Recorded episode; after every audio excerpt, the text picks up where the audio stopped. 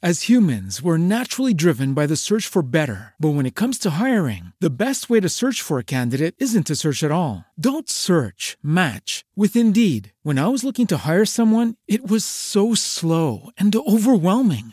I wish I had used Indeed. If you need to hire, you need Indeed. Indeed is your matching and hiring platform with over 350 million global monthly visitors, according to Indeed data, and a matching engine that helps you find quality candidates fast. Ditch the busy work. Use Indeed for scheduling, screening, and messaging so you can connect with candidates faster. And Indeed doesn't just help you hire faster. 93% of employers agree Indeed delivers the highest quality matches compared to other job sites, according to a recent Indeed survey. And listeners of this show will get a $75 sponsored job credit to get your jobs more visibility at Indeed.com slash podcast. That's Indeed.com slash podcast. Terms and conditions apply.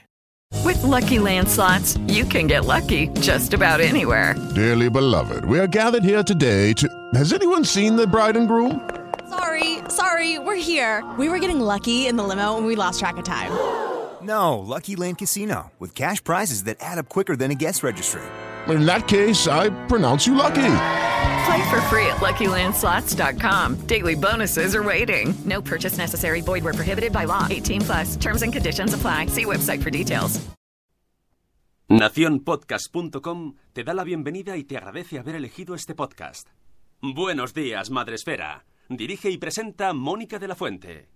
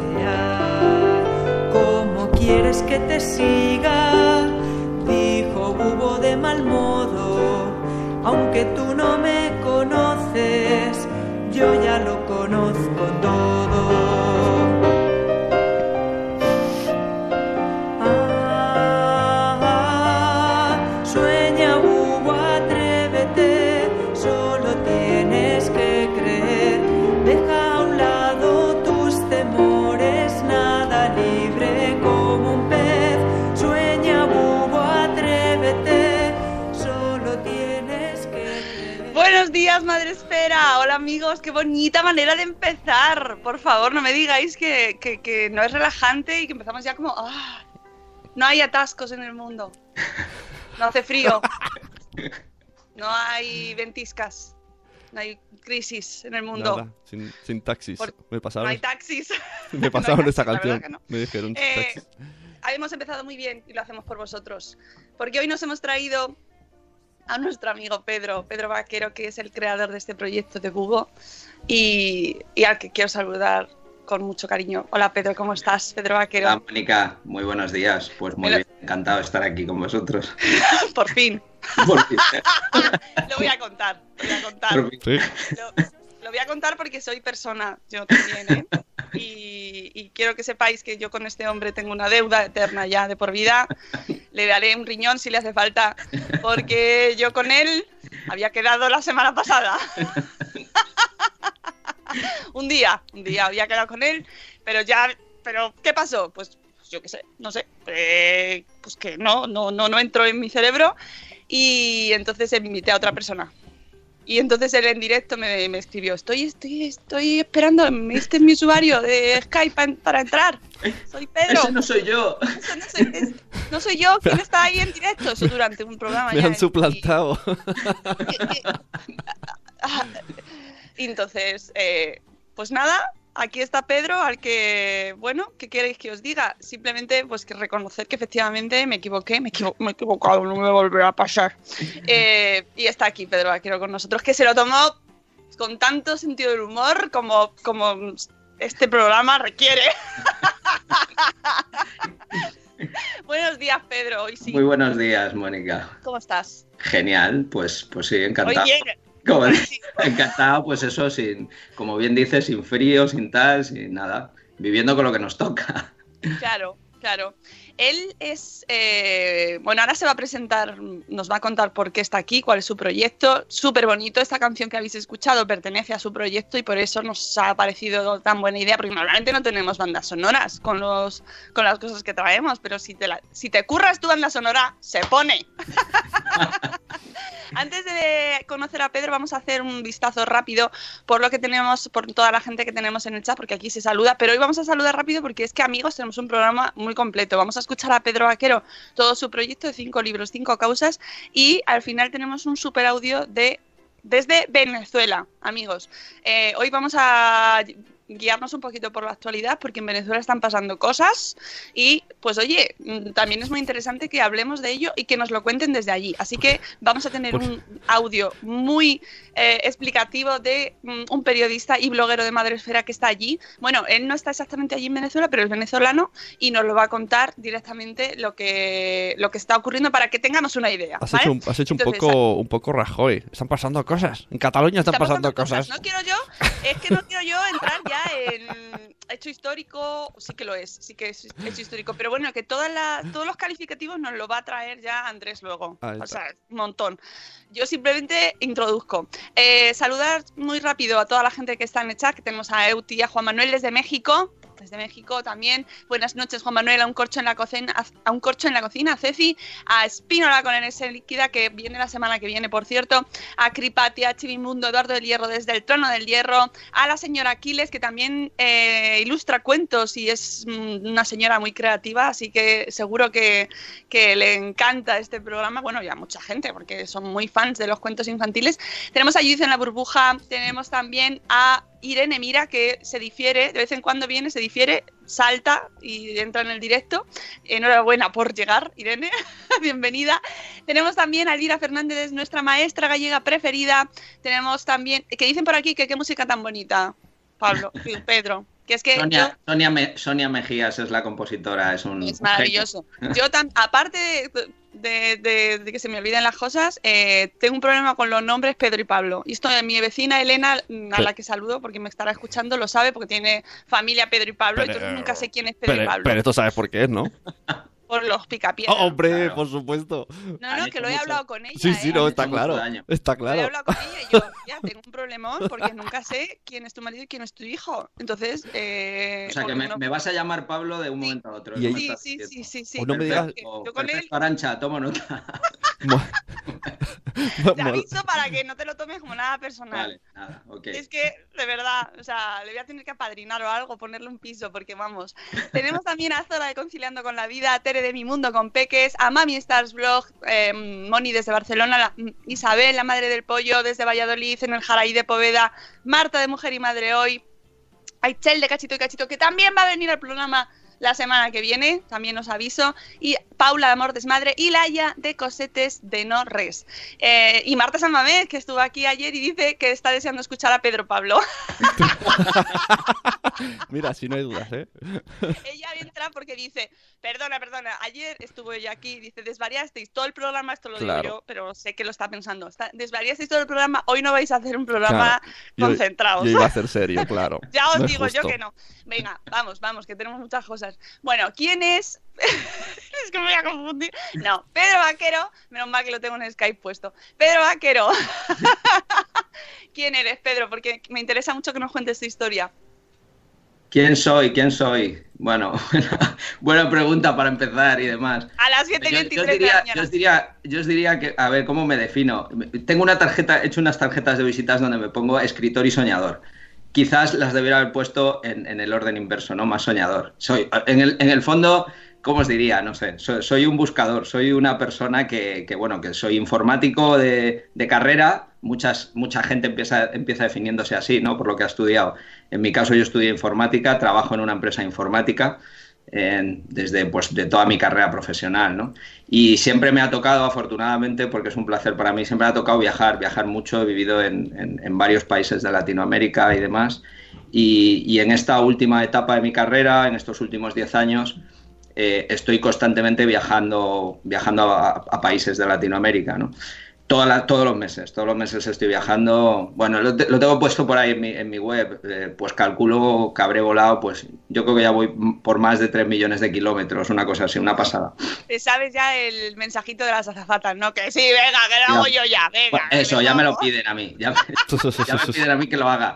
Y, nada, pues, eh, pues siempre en esos vuelos, todos los que habéis hecho vuelo tras, transoceánicos y demás, pues sabéis que son vuelos como quedan para muchos, vuelos de, de 12, 13 horas a Chile, que te da tiempo pues para leer un libro, para ver una película, para dormir, para trabajar un rato, vuelves a repetir el ciclo y, todavía te quedan tres o cuatro horas más, ¿no? Entonces es un poco como, ¿y ahora qué hago con, este tiempo, ¿no? Y la verdad es que un día decidí darme, hacer algo diferente y, y, me senté delante de una página en blanco a ver qué salía, ¿no? A todo esto, bueno, pues como os decía, yo soy informático, yo, yo muy de hemisferio izquierdo, eh, muy, muy racional, muy, muy bueno para todo lo que tenía que ver con las matemáticas y demás. Y yo hice, pues como hacemos todos, yo me puse el, yo sirvo para y el yo no sirvo para. Entonces yo, yo, era muy bueno para unas cosas y yo dije yo no sirvo para todo lo que tiene que ver con las artes. Por supuesto, escribir, dibujar y demás, ¿no? Y un día, como os decía, encima de un avión, pues, pues me di esa oportunidad de ver qué pasaba, hice algo diferente que no había hecho nunca. Y de ahí salió un relato, un primer relato, que compartí con, mi mujer sin decirle que lo había hecho yo porque me daba vergüenza. Y, bueno, le gustó y demás, de ahí vino un segundo, un tercero y de ahí pues ya tuve claro que eso lo quería plasmar en un primer libro, que, que lo llamé La vida en positivo eh, y ahí comencé un proyecto, bueno, todo este proyecto para mí fue apasionante, más apasionante cuando encima gano un concurso literario, que digo, pero ¿cómo puede ser? O sea, que, o sea, si yo no escribo, entonces ¿cómo puede ser que de repente pasen estas cosas, no? Y entonces ahí descubrí un mundo que, que, que, lo materialicé, bueno, en un proyecto que denominé Cinco libros, cinco causas, me puse el objetivo de escribir cinco libros y, darlos a cinco ONGs distintas. El primero, La Vida en Positivo, fue para aldeas infantiles. De ahí llegó un segundo, que también como una en forma de colección de relatos, un poco para toda la familia. Y ya a partir del tercero, pues ya inició un poco la senda de la literatura infantil. Ay, que tenemos en el chat ya gente que está ahí muy emocionada. Eh, dice, bueno, tenemos a la profe Elvira que dice, es típico pensamiento limitante. Efectivamente, Elvira. Efectivamente. Y es que de eso se trata. Seguro que Estamos mucha plagados. Claro, que se siente muy identificada, ¿no? Lo que has dicho de que te definía lo que habías estudiado, que estabas pensando que no eh, podías hacer otra cosa, ¿no? Es tan, hay tanta gente con la que, tu mensaje le llega que y, que eh, el otro la semana pasada estuvo aquí presentando también su cuento, dice que qué maravilla lo que estás contando y cómo lo estás haciendo. Me encanta, aquí tenemos mucho fan. Eh, ¿qué, ¿qué, tal el proceso este de cinco libros, cinco causas? ¿Desde cuándo lo estás haciendo? ¿Cuándo has empezado? O sea, ¿hace cuánto tiempo? Sí, pues esto que os contaba desde que escribo el primer relato y bueno, publico el primer libro, de esto ocurrió hace cuatro años. ¿no? Eh, ahí publico, como os decía, La vida en positivo eh, y me pongo el objetivo un poco de, hacerlo en cinco años. ¿no? Lo típico al principio dice, jo, pues sería bonito hacer cinco libros, elegir cinco causas solidarias y hacerlo en cinco años. ¿no? Y, entonces, bueno, os decía eso, que em, los dos primeros libros fueron en, en, los, pues eso, hace cuatro y hace, y hace tres años. Y bueno, y ahí inicio eso, el, camino de la, de la, literatura infantil, ¿no? Ahí, ahí ocurre algo bonito también y es un poco que ahí, o sea, después de todo este proceso de los dos primeros libros, son relatos muy de familia y son relatos en los que a mí me gusta mucho usar la fórmula del giro inesperado, ¿no? En los relatos, de estos que tú piensas que el relato va a terminar de una manera y le pego el giro y termina mientras, de otra, Mientras no sea como R.R. Martín. No. que es muy inesperado también. también es verdad. Bueno, esto es, es, un poco más filosofía, no sé, pues del estilo de Jorge Bucay. Son relatos en el fondo de estos que te hacen pensar de alguna manera, ¿no? Terminas el relato y, y dices, ahí va, pues esto, tal. Un poco ese tipo de relatos, ¿no? Y bueno, yo tengo tres hijos, eh, que en aquel entonces, pues eso, de esto ya hace dos años, cuando, cuando terminé Colección de Sueños, que es el segundo, eh, ellos cuando leían los cuentos y demás, claro, todo esto la sorpresa, papá escritor, pero papá, si tú nunca has sido escritor, ¿cómo tal, no? Pues primera enseñanza, para que veas, hijo. O sea, para que veas, hijo, que, uno, claro, no eres escritor si tú no quieres serlo, pero de repente, si sondeas esa posibilidad, pues a lo mejor descubres ahí un universo interesante, ¿no? Entonces, ¿qué pasa? Que, que claro, ahí em, mis hijos ahí me decían, ¿no? Cuando leían los relatos, jo, papá, pues aquí me ha sorprendido, porque yo pensaba que esto iba a terminar de una manera y ha terminado de otra, ¿no? Y yo creo que eso me encendió la bombillita, ¿no? Y, bueno, yo tenía, tenía ganas de hacer algo para muy orientado a literatura infantil y entonces ahí me planteo ya mi tercer libro, ¿no? Entonces, ¿qué es lo que hago con mi tercer libro? Pues lo que hago es recrear, digamos, un, un, un mundo imaginario, ¿no? Eh, muy, muy inspirado seguramente en Las Mil y una Noche, que para mí ha sido un libro de cabecera que he tenido durante muchos años, ¿no? Me encanta y de hecho sigo, sigo releyendo alguna de las historias, ¿no? Entonces lo que hice fue crear eh, un, par de, un par de relatos de, ese estilo y lo que hice el relato es que lo, digamos, lo interrumpí en un punto de conflicto en la trama, ¿no? Donde al protagonista le ha pasado algo, tiene que tomar una decisión, ¿no? Y en ese momento lo que hice es dejárselo a mis hijos para que acabaran los relatos, ¿no? me fui a, me fui a uno de estos viajes que hago, les dejé un, un, el, relato escrito, se lo dejé en su habitación y les dije, bueno, pues si, si os gusta y demás, me gustaría que, que me dijerais cómo, cómo, creéis que puede terminar esta historia, ¿no? Y cuando llegué de mi viaje, me tenían los dos mayores, me tenían cada uno un final a esos relatos. Y la verdad, lo que leí me gustó tanto que me fui a su colegio, me fui a su colegio a hablar con el director y a decirle, señor director, le propongo un proyecto, le propongo que para mi tercer libro el final lo escriban los niños. Y bueno, pues al director le encantó, eh, se quedó con el manuscrito, eh, eran nueve historias y demás, y al mes y demás me llamaron para decirme, oye, esto nos ha encantado, valores pedagógicos, fomenta la lectura, incentiva la escritura, eh, entonces perfecto, vayamos adelante, ¿no? Crearon una unidad didáctica para, para, meterlo dentro del aula, es decir, para no tratarlo como una actividad extraescolar, tipo concurso y demás, lo metieron en el, en el aula, en la, asignatura de lengua, para chavales de sexto de primaria, primero de eso y segundo de eso. Y bueno, y con todo eso, mis hijos estudian en, en un cole que es la cooperativa GSD, que son ocho, ocho, colegios en la Comunidad de Madrid, y el proyecto se hizo en los ocho colegios. O sea, al final se escribieron más de 2.000 relatos, eh, los niños encantados y demás, sobre todo con el premio. ¿Cuál era el, el premio del concurso? El premio ser coautor de un libro. Eh, entonces, bueno, pues con todo esto salió, salió publicado un libro. Eh, el colegio decidió que la ONG, yo le di al colegio la posibilidad de, elegirlo, eligió que la ONG fuera ACNUR. Y, y, bueno, pues hicimos, hicimos el tercer libro, que es, es este que tengo por aquí, Historias del Reino de Baram, se llama.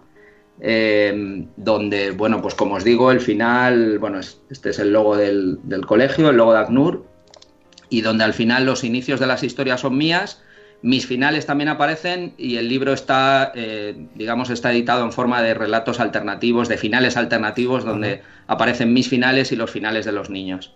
Entonces, bueno, pues ha sido una experiencia muy enriquecedora, donde al final los niños, el lema del proyecto era al final lo decido yo, ¿no? Eh, entonces, la verdad, muy bonito ver a los niños en la ceremonia de, de, presentación del libro firmando ejemplares de su propio libro. Estuvimos en la Feria del Libro con, con Colima Books, la editorial que decidió embarcarse en este proyecto. Eh, pues eso, ver a niños de, de 10 años firmando ejemplares de su propio libro en la sí. Feria del Libro pues la verdad es una experiencia. Bueno, todavía me emociono cuando lo cuento, o sea, es muy bonito. ¿Y de todos estos finales, eh, habían algunos que eran similares o todos son totalmente distintos?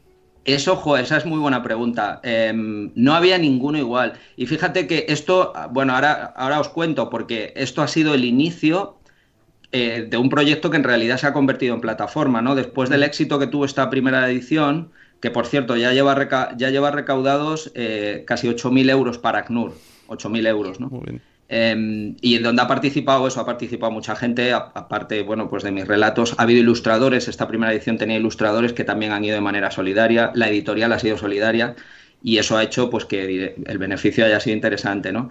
Entonces, como te decía, aquí se escribieron más de 2.000 y, y pico relatos, ninguno igual, ninguno igual.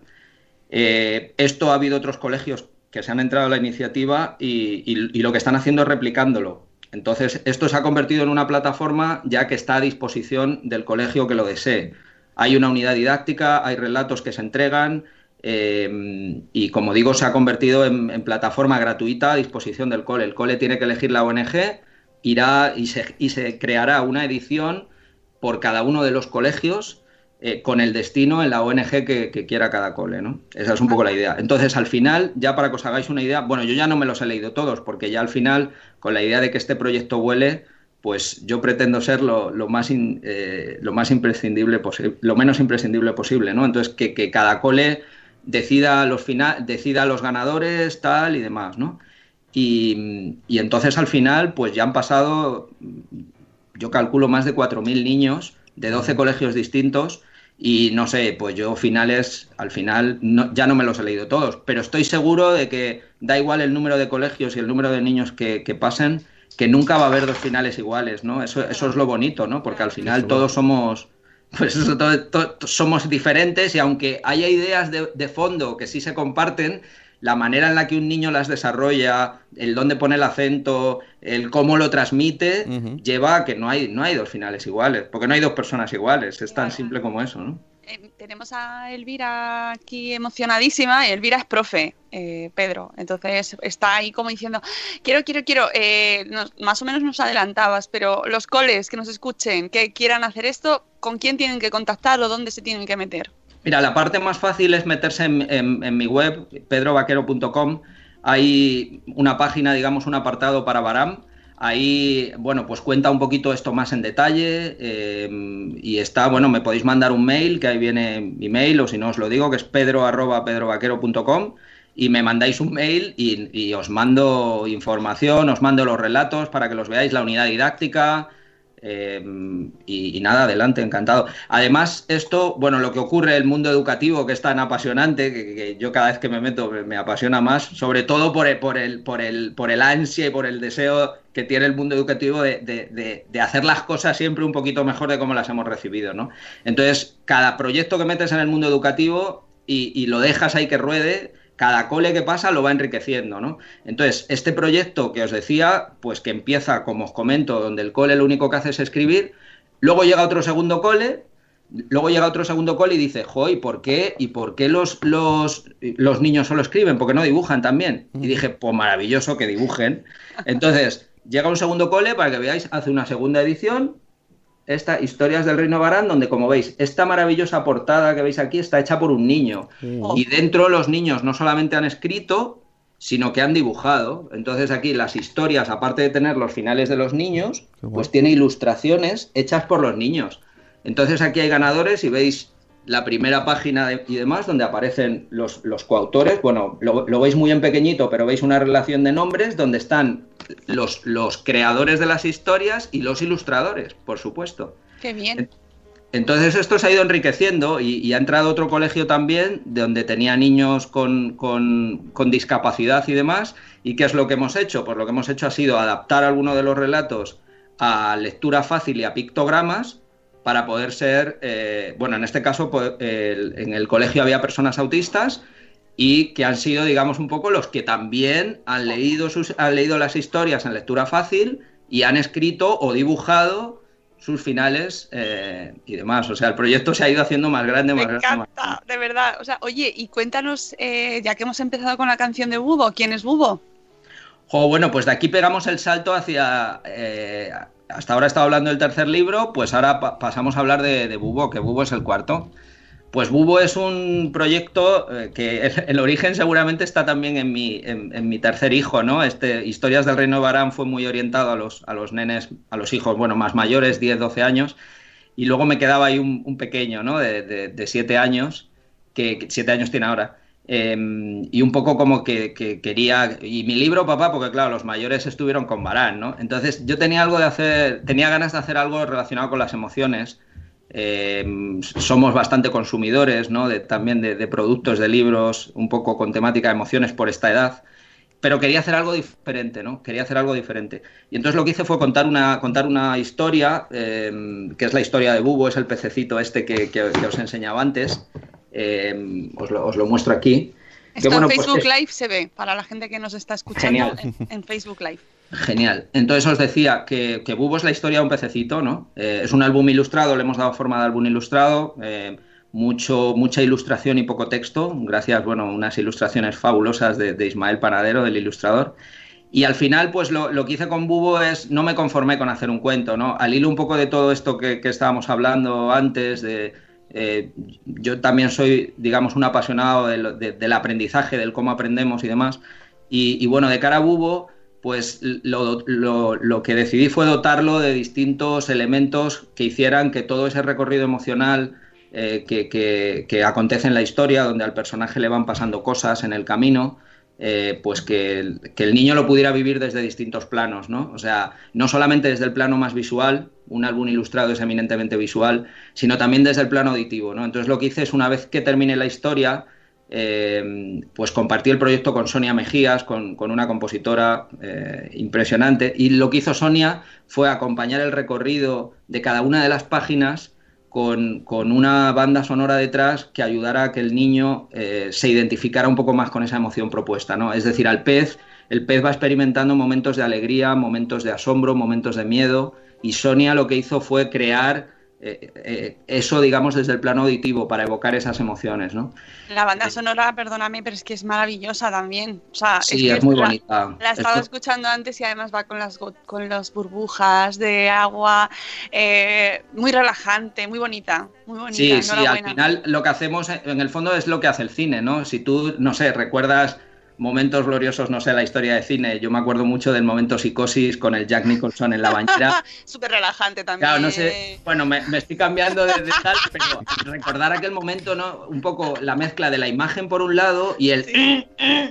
Lo entiendo eso es lo que- perfectamente. Pues un poco con eh, eso es lo que nos ocurre, ¿no? A la hora de, de marcar de alguna manera esto. Pues Bubo hace lo mismo, espero que de otra manera, con otro... Sí, sí, sí, sí, niños. Pero no hace lo veáis mismo Ese, ese es el final, el final acompaña a la- alternativo. A la, música, o sea, acompaña a la, a la imagen, digamos, acompaña con el audio, ¿no? Y, y bueno, y luego todo esto, lo que hemos hecho ha sido crear una guía didáctica basada en el modelo de las inteligencias múltiples, porque claro, tenemos, tenemos mucho contenido auditivo, tenemos una canción, tenemos banda sonora, eh, y, y bueno, y esa guía didáctica y demás, luego lo que hemos hecho es todo esto meterlo en una app. Hemos creado una app que complementa también al libro, que tiene juegos para tratar las emociones desde el plano visual, desde el plano auditivo, eh, en español, en inglés, para, para trabajarlo en el aula en inglés y, y en lectura fácil también para pensar en...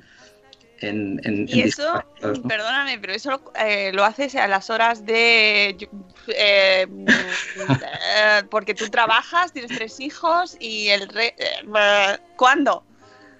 Pues hombre, lo que al menos a mí me ocurre cuando, cuando te apasiona algo, el tiempo, el tiempo surge, el tiempo surge y, y- sobre todo la productividad con la que lo haces eh, es, es totalmente diferente, es totalmente diferente, es verdad. O sea, yo, yo te diría que desde la pasión eh, las horas se alargan. Entonces, eh, es verdad que esto lo comencé, como os decía, en un avión. En los momentos de avión he estado creando muchos de mis relatos, han salido de ahí.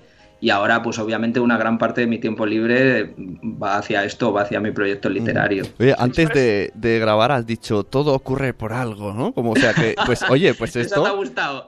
No, es verdad, claro, tú te metiste en un avión y, y, de tantas horas de, de hacer mil cosas y ya acabar con toda tu tarea, tu vida, ya te botaste las uñas y todo. y dije, pues voy a escribir. Y de ahí empezó. Así es. Sí, sí, sí, Próximos- así es. Próximos proyectos. Pedro, Bueno, pues- Pablo. Pedro Pablo.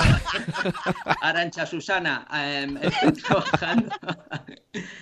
Bueno, pues estoy de camino al quinto, estoy de camino al quinto. Em, es- estoy ahí un par- con un par de proyectos eh, muy interesantes, porque bueno, la, la canción de Bubo, eh, con, digamos que la compuso Sonia Mejías, la letra la hice yo, em, que también me abrió una puerta interesante, porque un día Sonia, después de hacer la banda sonora, me dice, oye Pedro, pues podíamos hacer una canción tal, maravilloso, pues, pues hazla Sonia. No, no, no, yo, yo, obviamente co- compongo y demás la música y tal, pero la letra hazla tú, es decir, cuenta la historia de Bubo en verso. Y yo, ¿en verso?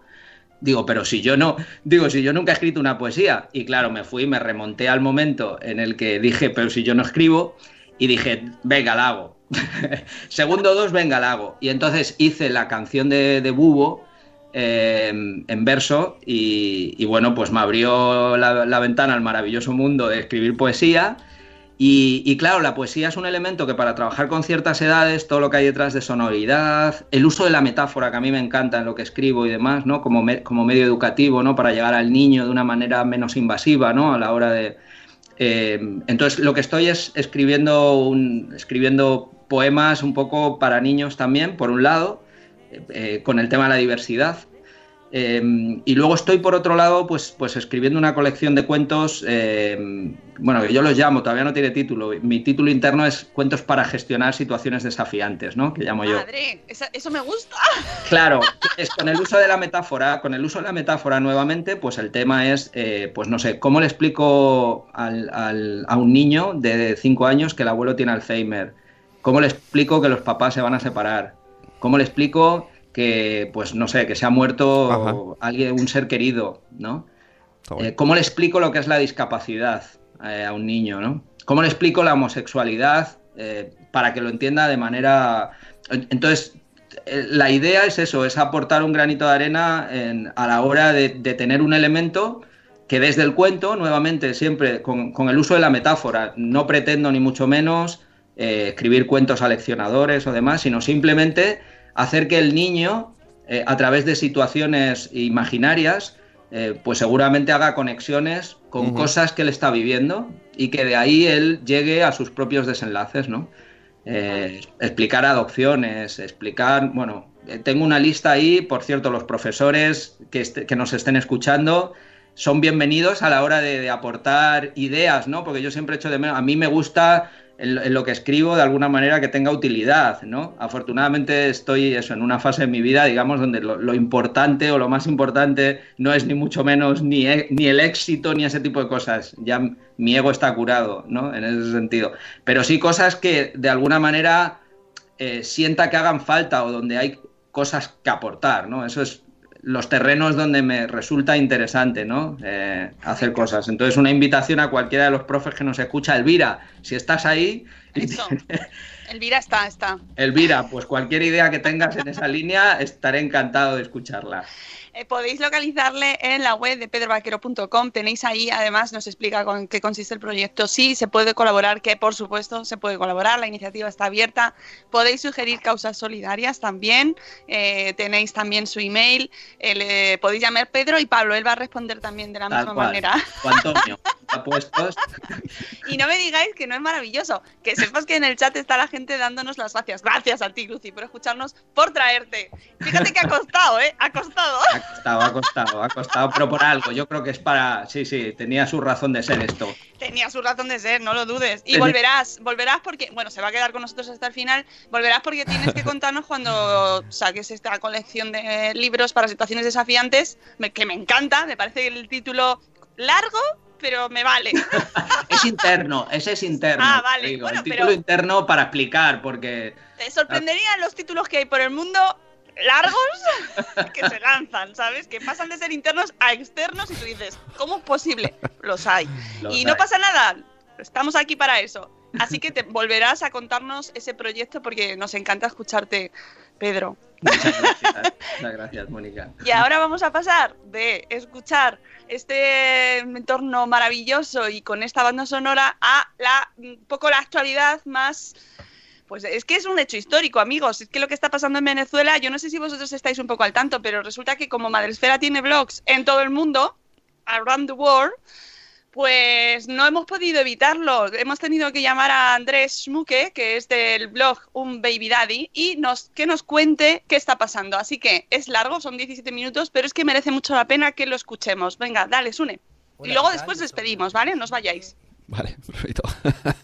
Hola, ¿qué tal? Yo soy Andrés Schmuke, este, soy el, encargado y creador del blog Un Baby Daddy. Este, muchas gracias a chicos de Madrefera por el, contacto que tienen conmigo para hablar un poco sobre la situación eh, actual en Venezuela. Este, es una situación que realmente a, todos los venezolanos eh, y también a la comunidad internacional nos llena un poco de incertidumbre porque no hay unos eh, antecedentes históricos para lo que está sucediendo en el país. Esto era, era, es algo que nunca ha pasado y es algo que eh, no se tenía previsto y que se está pues manejando, digamos, de la mejor manera posible. Eh, quiero empezar aclarando que el presidente de la Asamblea Nacional, Juan Guaidó, que se juramentó ayer como presidente provisional de Venezuela, no se autoproclamó. Esto no es un golpe de Estado. Eh, Guaidó está siguiendo eh, lo que dice la Constitución, lo que dice específicamente el artículo 233 de la Constitución venezolana, el artículo 333 y el artículo 350. Esto lo quiero dejar sumamente claro porque he visto en Twitter y otras redes sociales personas extranjeras, influencers, que hablan de un golpe de Estado en Venezuela y de que se está respetando la Constitución y que Maduro es un, presidente constitucional y legítimo. Esto es falso. Eh, Maduro no es un presidente eh, legítimo. Eh, de hecho, sus últimas elecciones fueron declaradas como fraudulentas no solo por la comunidad internacional, sino también por la Asamblea Nacional. Asamblea Nacional que es el, único poder, por decirlo de alguna manera, que es legítimo. Este, fue el gobierno a través del Tribunal Supremo de Justicia quien nombró a los propios eh, magistrados, quien nombró al CNE, competencias que le toca a la Asamblea Nacional.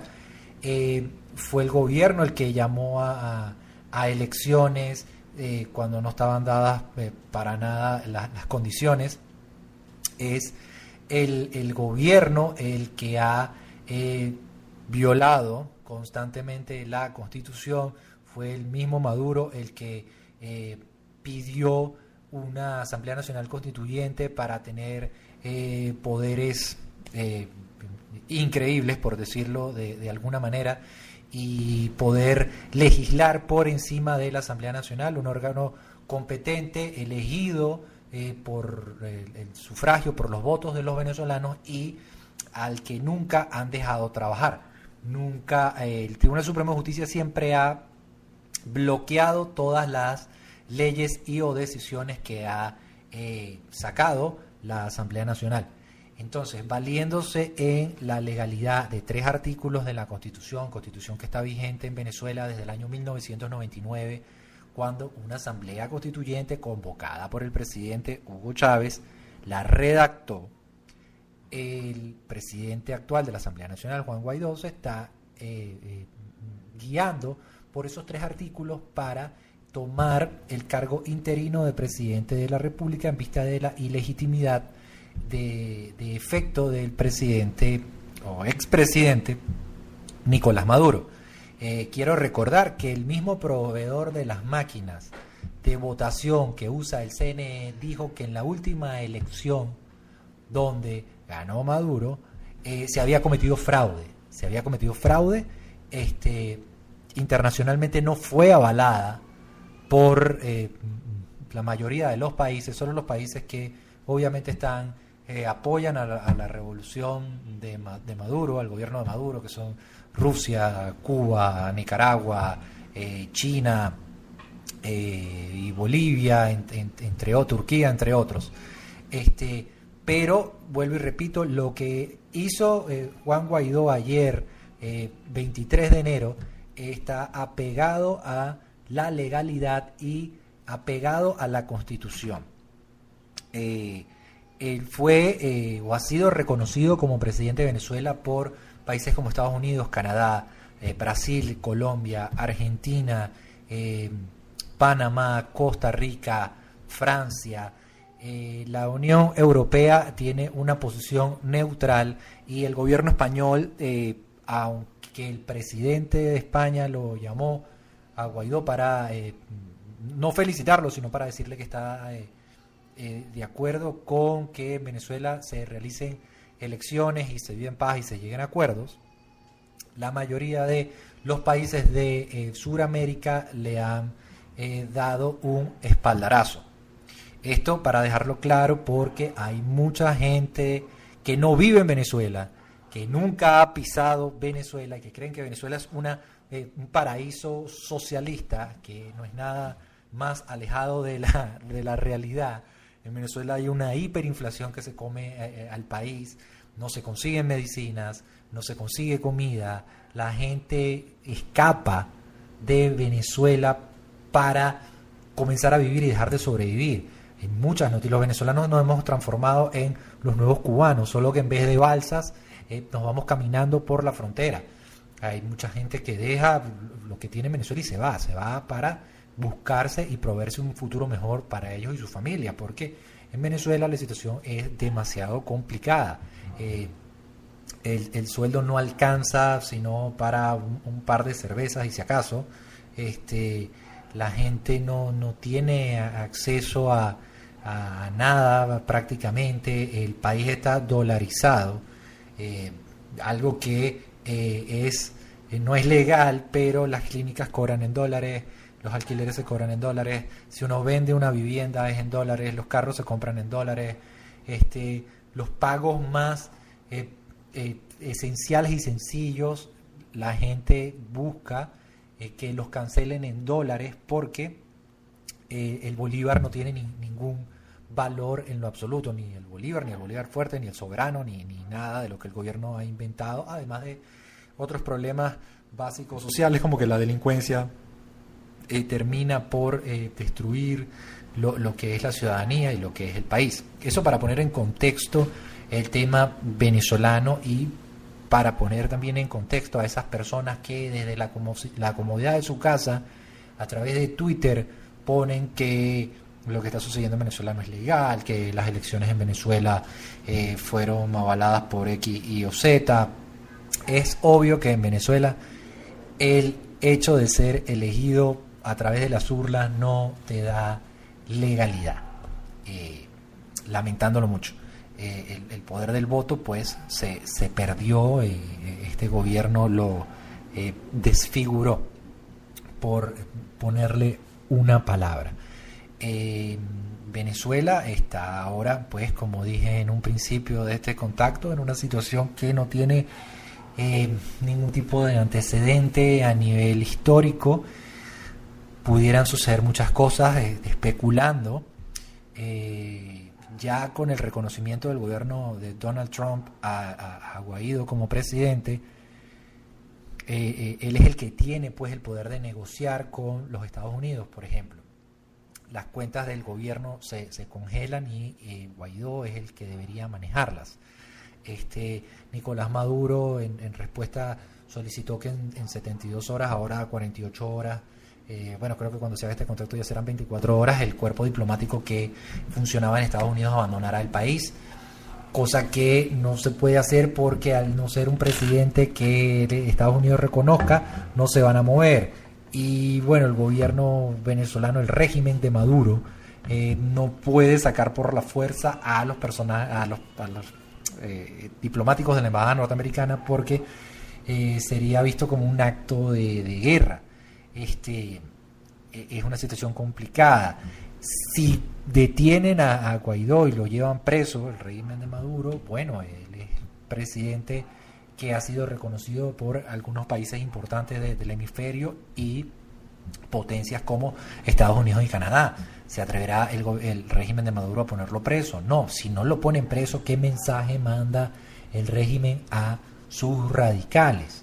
Este, como lo digo, es una situación bien compleja que eh, va a evolucionar seguramente desde mi punto de vista para peor en los próximos días porque eh, continúan las protestas en el país y continúa gente muriendo, gente inocente muriendo. De hecho, esa, esa es la, eh, la cara del régimen. El llamado del régimen fue a través de, otro de sus hombres fuertes, Diosdado Cabello, que ellos iban a estar en la calle a defender eh, patria o muerte a Nicolás Maduro, que es el hijo de, Chávez.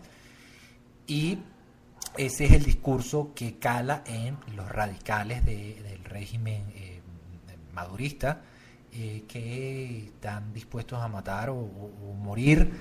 Eh, también pues la Fuerza Armada Nacional o parte de la Fuerza Armada Nacional, su cúpula eh, corrupta, obviamente está apegada a, lo que dice Maduro.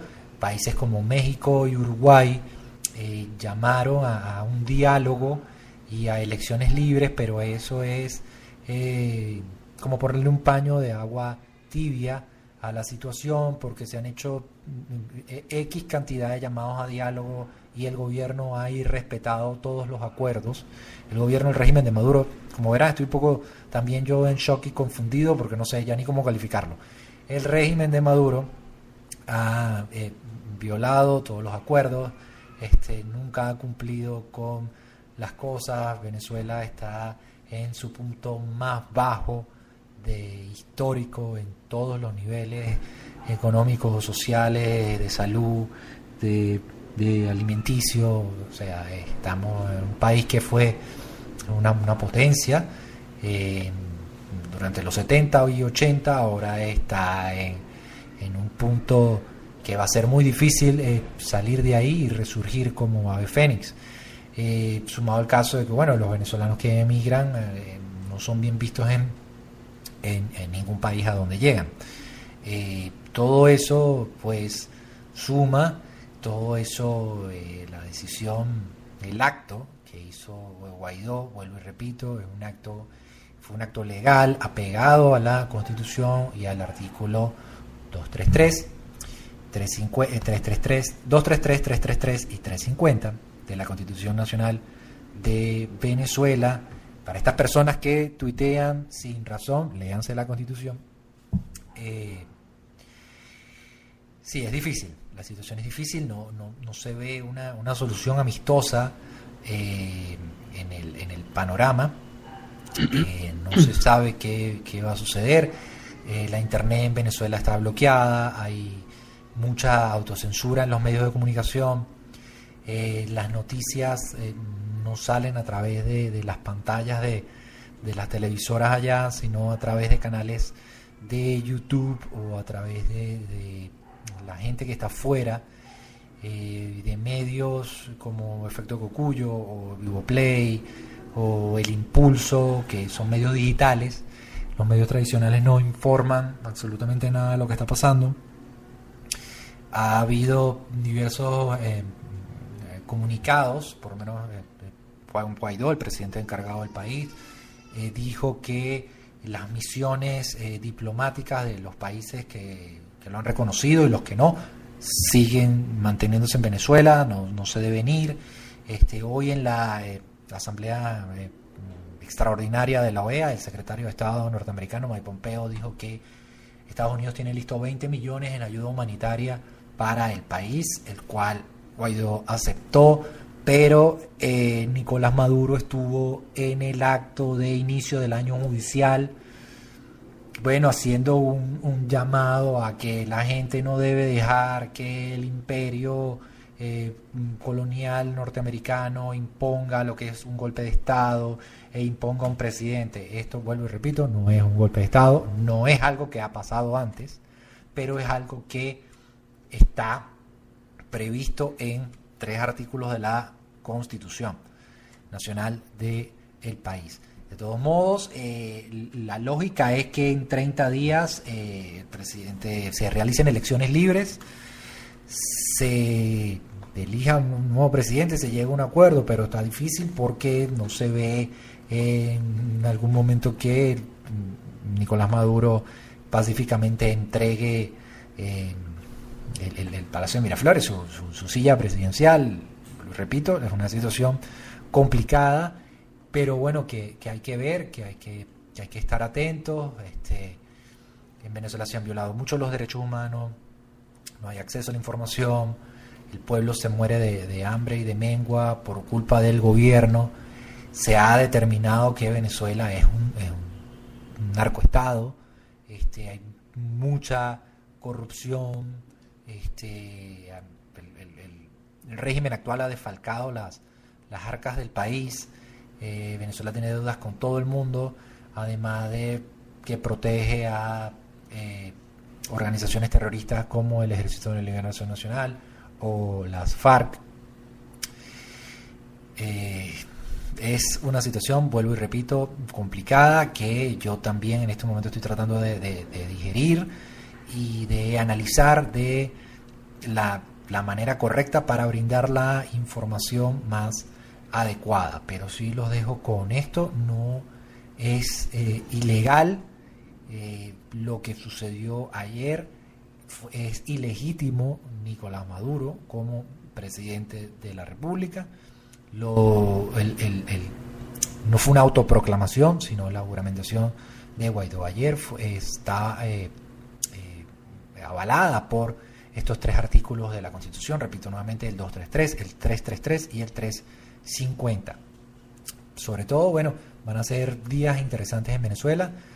Lamentablemente yo vislumbro que muchas más personas inocentes van, a sufrir y posiblemente mueran porque eh, el régimen no tiene ningún tipo de eh, contemplación, sus radicales no tienen ningún tipo de contemplación, hay mucha gente armada que va a defender lo indefendible. Este, muchas gracias a la gente de eh, Buenos Días Madre Fera por este contacto. y espero haberles aclarado un poco eh, la situación de lo que sucede allá. Me despido, yo soy Andrés Schmuke, soy papá, periodista y venezolano. Eh, mi blog es unbabydaddy.com y mi Twitter es arroba unbabydaddy, ahí estaré eh, mm, dando información sobre lo que sucede en el país, información que esté pues confirmada. Eh, muchísimas gracias y vale, que la pasen bien. Chao. Bueno, pues gracias a todos los que os habéis mantenido escuchando porque realmente es, es, un audio largo que además no estamos acostumbrados a este tono así a estas horas de la mañana, pero que, eh, como dice mi hijo el sabio, así es la vida y a veces tocan estas cosas y hay que estar enterados. Así que, Pedro, mmm, gracias por mantenerte ahí escuchando. Escuchando como, como espectador porque, como bien dices, merece la pena, ¿no? Estar, obviamente, conocer de primera mano, yo creo que es una ocasión fantástica, o sea que sí. gracias. A mí me lo parece y, y le agradezco mucho a Andrés eh, que nos haya mandado este audio. Me hubiera encantado tenerle en directo, pero estas cosas de la diferencia horaria pues no lo hacen posible. Pero mira, afortunadamente tenemos la tecnología que nos ayuda y sí. nada, que mucho ánimo a nuestros amigos y hermanos venezolanos y que, que, vaya, bueno, pues que salga lo mejor posible. Desde luego es un hecho histórico, así que estaremos muy atentos. Pedro, Pedro Pablo, de verdad, qué placer tenerte aquí. Bueno, nos ha encantado. A mí volveremos, también, volveremos a llamarte. Me alegro, me alegro. A pesar de, de, que ha sido ahí, al final hemos tenido un momento bajón, pero bueno, eh, es así, la vida también, ¿no? Luego tenemos vida, que remontar. Lo que es lo que te trae, ¿no? Lo importante es la actitud, que eso sí que depende de nosotros. Entonces, y, la toda. Y me gusta mucho porque se queda el mensaje de si quieres que pasen cosas, haz cosas. Eso es. Eso es. Oye, emplazo la despedida a después de la canción de las 8. Porque yo me debo a, a, los niños que nos escuchan con esta canción y se levantan. Ay, venga, vale, perdona. Dale Hombre, la canción y ahora nos despedimos. Se levantan cinco minutos tarde hoy.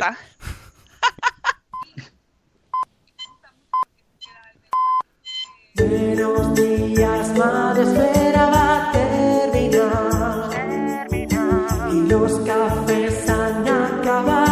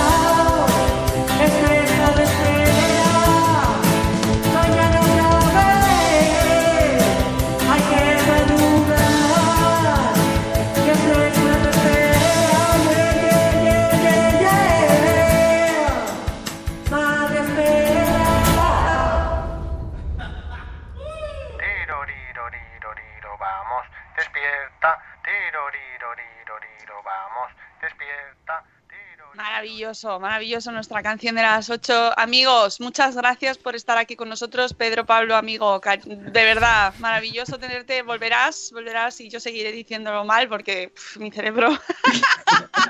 Pedro Vaquero con ustedes, señores, pedrovaquero.com.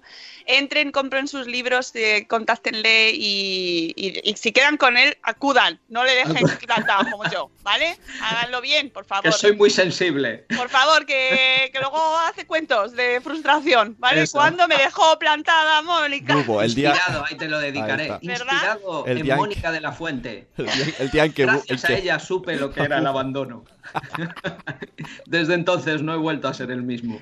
Amigos, que nos vamos, que os queremos mucho a todos y que paséis un viernes maravilloso. Volvemos el lunes, volvemos con Pilar Martínez para hablar de una cosa que nos interesa muchísimo. La culpa es de la teta. os, aviso del tema que va a ser maravilloso. Todas las cosas a las que, que la culpa la tiene la teta, pero no, va, es spoiler. No, no la tiene. Mañana, eso, el lunes es- nos escuchamos a las 7 y cuarto y pasad un fin de semana maravilloso. Amigos, hasta luego, Mariano. Adiós. mañana. Adiós, un beso. Hasta mañana. Chao.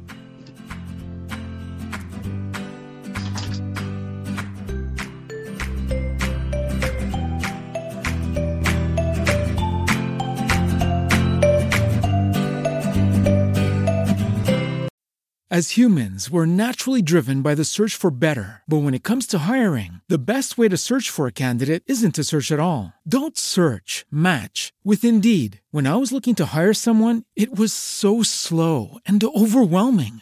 I wish I had used Indeed. If you need to hire, you need Indeed. Indeed is your matching and hiring platform with over 350 million global monthly visitors, according to Indeed data, and a matching engine that helps you find quality candidates fast. Ditch the busy work. Use Indeed for scheduling, screening, and messaging so you can connect with candidates faster. And Indeed doesn't just help you hire faster. 93% of employers agree Indeed delivers the highest quality matches compared to other job sites, according to a recent Indeed survey. And listeners of this show will get a $75 sponsored job credit to get your jobs more visibility at Indeed.com slash podcast. That's Indeed.com slash podcast. Terms and conditions apply. With the Lucky Land slots, you can get lucky just about anywhere.